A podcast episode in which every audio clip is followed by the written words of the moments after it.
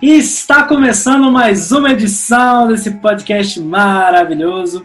Eu sou Heitor Norato, você está ouvindo o podcast da Digital Hunt, aqui de home office, comigo Thales Henrique. Boa tarde, muito bom estar aqui para mais um Huntcast. Isso aí, e também comigo Marcela Seques. Vamos aí entrar na terceira semana de Huntcast, bom demais. Bom demais, bom demais. Estamos aí na nossa terceira edição e hoje a gente vai falar sobre um assunto muito interessante que é como que você pode escolher impactar o público certo para sua empresa, né?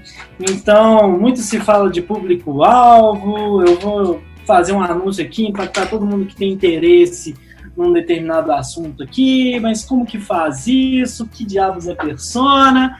Vamos entender toda essa bagaça hoje. Vamos lá, todo mundo preparado? Então, Vamos lá. Pessoal, seguinte, antes da gente pensar em estratégia de negócio, antes da gente pensar em estratégia de anúncio, às vezes até mesmo antes do próprio produto, a gente precisa entender para quem a gente quer vender, para quem a gente quer conversar, para quem a gente quer comunicar. Sem isso, cara, você vai ter muita dificuldade, muita dificuldade todo o processo da sua empresa.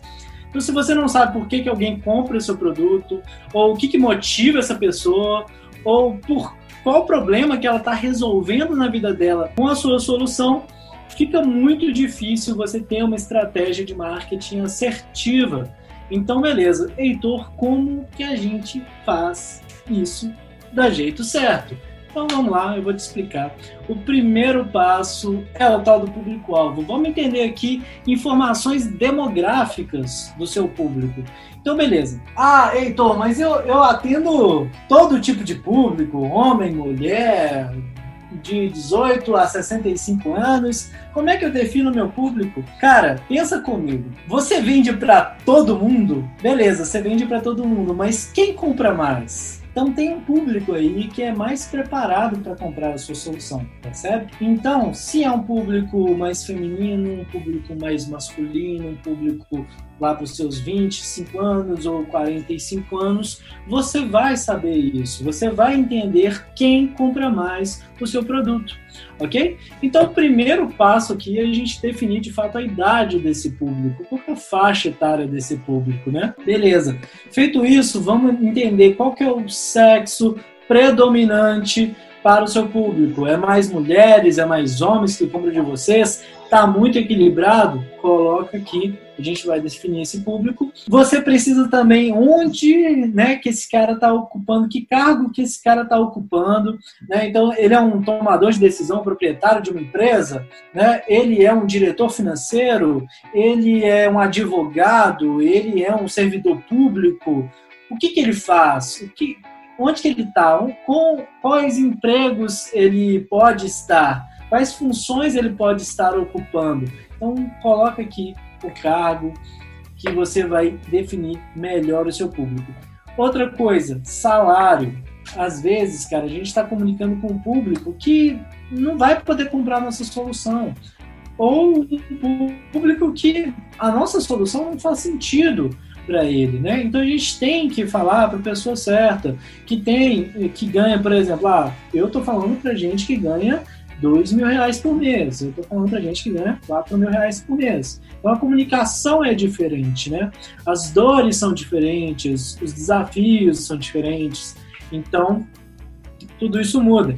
Escolaridade.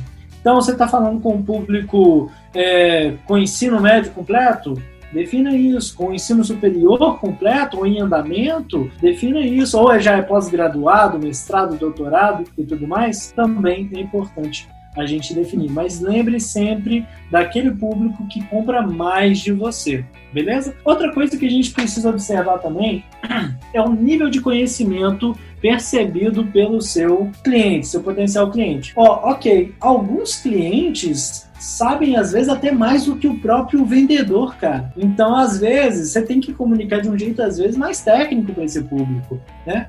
Mas na maioria das vezes também a gente tem um público que não entende de fato a solução que você entrega, ele só entende o benefício que você gera. né? Então você precisa saber dessa informação para direcionar uma comunicação assertiva para esse público. Então, o público que não entende nada do seu serviço, mas sabe da importância dele, se você for falar de coisa técnica, não vai entender nada e ó, tchau.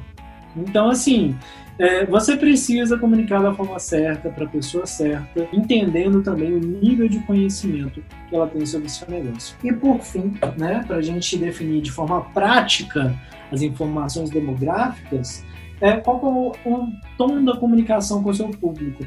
É um tom de comunicação mais informal, mais formal, meio, talvez, os dois, talvez no primeiro momento é formal, mas depois ele fica mais informal? Como que é a comunicação com o seu público, né? É legal a gente definir aqui. Mas, cara, antes de você pegar todas essas informações, eu quero te dar um conselho. Busque dentro da sua carteira de clientes essas respostas. Não vai achando que você vai tirar da sua cabeça e vai ter todas as respostas. Então, Essa se é minha dúvida. tiver um Analytics configurado, tiver um cliente que se aproxima do seu perfil ideal de cliente, se você tiver exemplos perto de você, ah, e tem uma diferença, aqueles que falam que podem comprar o seu produto e aqueles que de fato compram. Então tem essa diferença também, você tem que tomar cuidado com isso. Então busque informação na fonte certa, ok? Se você não tiver nada disso, tenha muito cuidado na hora de definir isso, mas sempre teste e sempre atualize isso. Ok? É, tem muita gente ainda que às vezes acredita que tem um público, né? Acha que o público é, é um determinado, tem um determinado perfil, e na hora que a gente vai começar a medir, é, a partir dessa base de dados e das interações, das compras efetivas, esse público é totalmente diferente, né? O que acaba surpreendendo. Então, apesar de, de quem é o dono, quem for o dono, ele geralmente ele, ele entende mais ou menos do negócio dele, de quem compra, porque com a prática ele vai percebendo algumas nuances ali. Apesar disso, é sempre bom a gente estar tá de posse de dados, né, para comprovar ou até ter melhores insights de caminhos que a gente pode seguir. Contra dados não há argumentos. Nem um pouquinho. E esses dados aí geram estímulos, né? A gente falou disso na semana passada, geram estímulos emocionais. Não adianta a gente achar que só o, o possível cliente vai ter o, estímulo emocional. A gente tem que pensar também que a pessoa que vai anunciar, a pessoa que vai gerir a empresa também tem que pensar nesse, nessa questão emocional antes, né? No, no, na questão de cliente-empresa e não empresa-cliente, né? Não adianta nada pensar disso só por um lado. É, tem uma Excelente. coisa que eu acho legal da gente falar também a respeito disso, que, desse assunto, é que às vezes a gente pode determinar o público né? Então, por exemplo, se ele é muito aberto, você não precisa vender para todo mundo. Ou você pode vender, mas sua comunicação não precisa ser aberta. É essa grande confusão que as, que as pessoas fazem, né? Elas acreditam porque qualquer um pode comprar, né? Vamos pensar numa bola, numa bola de vôlei. Qualquer um pode comprar, uma criança. Criança não, mas ela pode usar. É, homem, mulher, né? Isso não impacta. Mas a comunicação, ela pode ser direcionada, né? Você pode nesse momento aí, por exemplo, ter uma comunicação mais infantil ou uma comunicação para mais esportistas, para uma vida mais fitness. Então, é, isso aí é muito importante ser definido até para como uma estratégia de negócio, né? Perfeito. E um ponto que muita gente confunde, por exemplo, ah, vou definir meu público. Quem disse que você tem que definir apenas um? Né? Você pode definir vários públicos potenciais compradores do seu negócio, né? do seu produto, do seu, do seu serviço. Você não precisa se limitar a um, tá, gente? Mas vamos lá, vamos pensar sempre estrategicamente. Bom, Ok, definido nossas informações demográficas sobre o nosso público, a gente precisa entender também um pouco mais, igual o Thales falou, a questão emocional, né? Então vou entrar aqui, né, em outros pontos que abordam a dor e também as motivações, né? Igual a gente conversou no feedback, no podcast anterior, a gente tem ali a, as pessoas se movem por emoções, né? E depois justificam pela razão. Então isso aqui é, retrata muito bem essa afirmação. Então, por exemplo, olha, quando a gente pensa em dor, ok, o que, que a gente está falando de dor? Então a gente está falando de problemas, a gente está falando de preocupações, a gente está falando de argumentos para ele não comprar, a gente está falando de, de uma, uma série de fatores que dificultam a vida dessa pessoa, entendeu? Então, ok. A primeira coisa, cara, que você precisa ter muito claro no seu negócio, na sua estratégia, é quais são os problemas que a sua solução resolve. Você precisa ter isso, sim, quase que um mantra. O que, que eu resolvo para o meu cliente? Entendeu? A gente, todos nós somos resolvedores de problemas, né?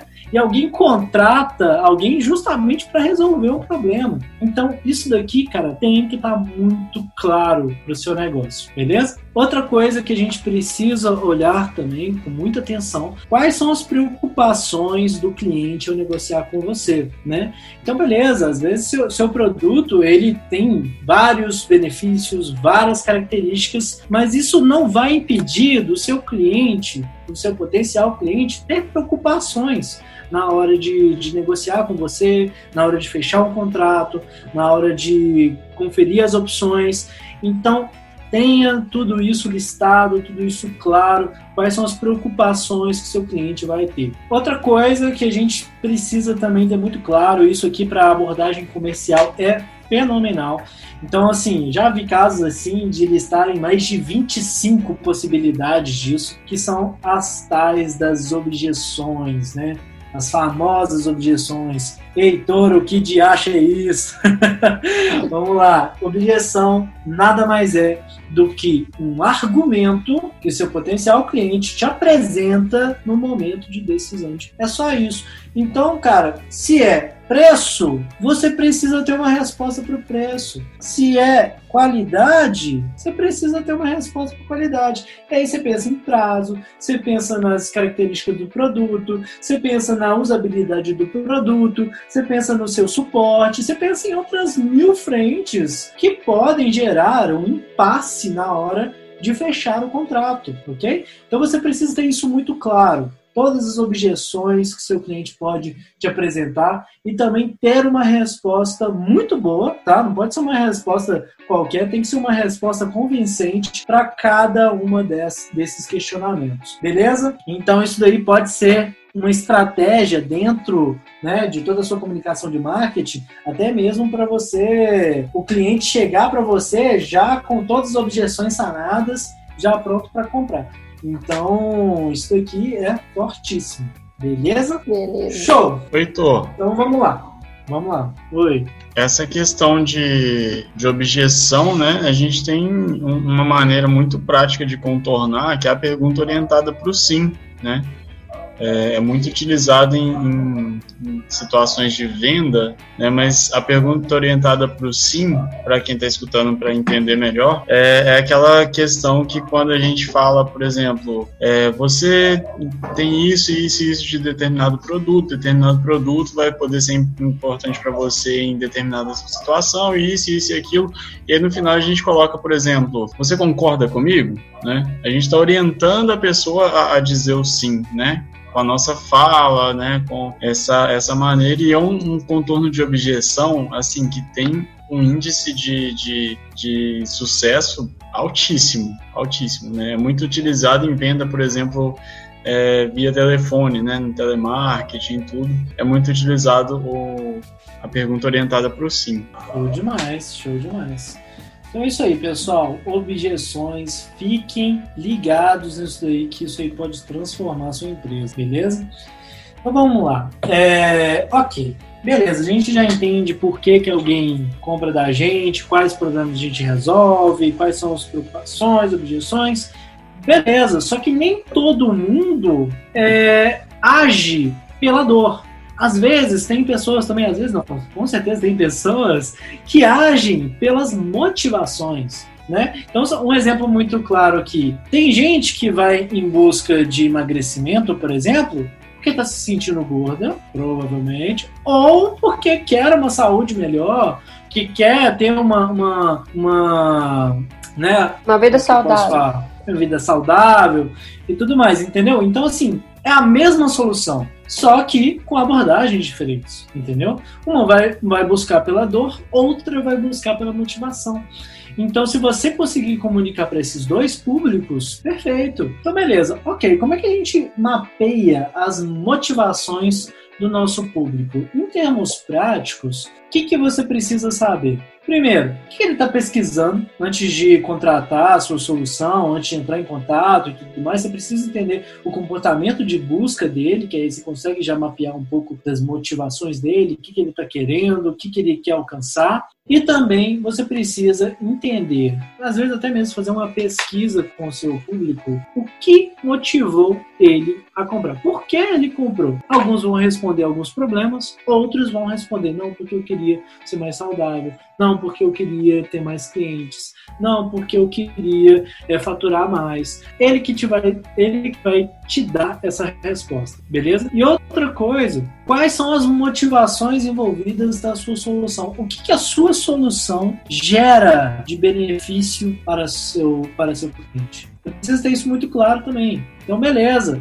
A minha solução, ela gera mais felicidade, ela gera mais prosperidade, ela gera mais equilíbrio, mais estabilidade. O que, que, que a sua solução gera para essa pessoa? Fica isso muito claro também, ok? Então, tenha definido muito bem as, as dores do seu cliente, o que, que motiva mais ele é, no que se trata dor e também quais são os, os motivos positivos, digamos assim, que ele pode buscar e fechar um contrato, um serviço com você. Beleza? Show demais. Show. Demais. Outra coisa, beleza, cara. Então a gente aqui já tem muita informação sobre o nosso público. A gente já sabe o perfil dele, a gente já sabe as dores dele, a gente já sabe as motivações. Ok, Heitor, mas onde que eu vou usar toda essa informação? Cara, primeiro, nas redes sociais, você vai saber como escolher boas imagens, como escolher boas cores, como fazer bons textos, você vai entender é, como anunciar, como escolher o público certo, você vai saber o tom da comunicação, você vai saber é, o que, que, motiva ele, por exemplo, você vai fazer um anúncio, você já sabe a dor dele, então você tem muito mais chances de ter a atenção dele, né? Então, com essas informações, cara, vai abrir um mundo de possibilidades é, para o seu negócio, entendeu? E, cara, isso pode ir muito além também. Por exemplo, às vezes você não sabia que seu cliente valoriza muito o atendimento na sua empresa, o suporte da sua empresa. Você passa a entender que isso é um fator determinante na decisão dele. Então, por que não você vai investir nisso? Entendeu? Então, é esse o ponto, cara. Conheça o seu público a fundo entenda a nível de negócios como que você pode utilizar essas informações. Show? Então, beleza. Ok, agora vamos pensar um pouquinho em anúncios. Muita gente confunde aí marketing com publicidade. É muito comum a gente ver isso. Mas quando a gente fala de público, segmentação dos anúncios, a gente tem algumas possibilidades, né? Então, por exemplo, lá no, no Google é uma, é uma demanda por intenção. O que isso quer dizer? Você está procurando por um produto. Então, coloca lá, iPhone 7, 64 GB, nem sei se tem 64 GB para 7, mas cinza. Cara, ele tá falando que ele quer aquele produto. Entendeu? É uma pesquisa de intenção. Então, o comportamento de busca totalmente de intenção. Agora, vamos supor aqui que você tem uma solução financeira é, para empresas. Às vezes o cara não vai pesquisar exatamente aquela solução financeira. Às vezes você tem que chegar para ele e mostrar e despertar o interesse dele. Então, o que, que você vai fazer? Você vai, por exemplo, ali nas redes sociais, você vai vincular um anúncio que vai simplesmente parar o que está fazendo e vai mostrar para ele uma mensagem. Bom, e quando a gente pensa em anúncio, a gente tem duas possibilidades, né? Ou a gente pode impactar aquele público que está de fato com, procurando aquela solução, ou a gente impacta aquele público que não necessariamente está procurando, mas pode despertar a necessidade dele, a intenção dele, posteriormente ele vir a se tornar um cliente. Só que aí, por exemplo, a gente tem ali o Google, né? Que, por exemplo, o cara coloca lá iPhone 7 64 GB cinza. Bom, o cara quer aquele produto. Tem um comportamento de busca do seu consumidor para aquele produto, entendeu? Então você vai lá vincula um anúncio para esse termo de pesquisa. Agora, nas redes sociais, por exemplo, você não tem essa pesquisa. Então, como que você faz?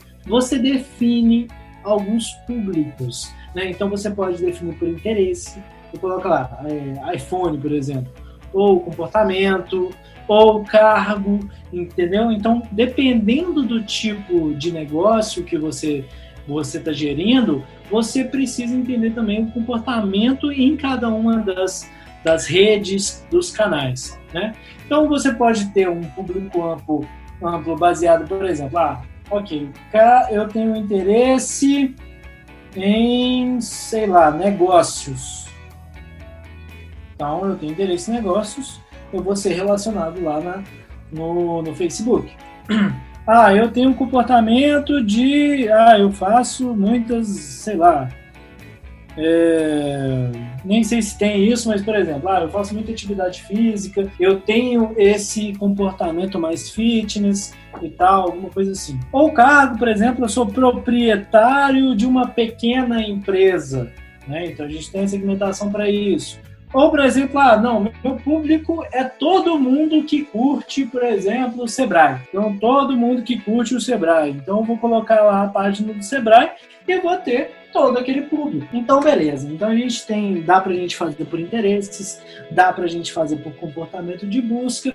Tudo isso a gente vai saber com clareza, conhecendo o nosso público. Beleza. Depois disso, a gente tem como criar o nosso próprio público. Não ficar dependendo de redes, né, de, de, de pesquisas, de volume em, outras, em outros canais a gente cria a nossa própria base.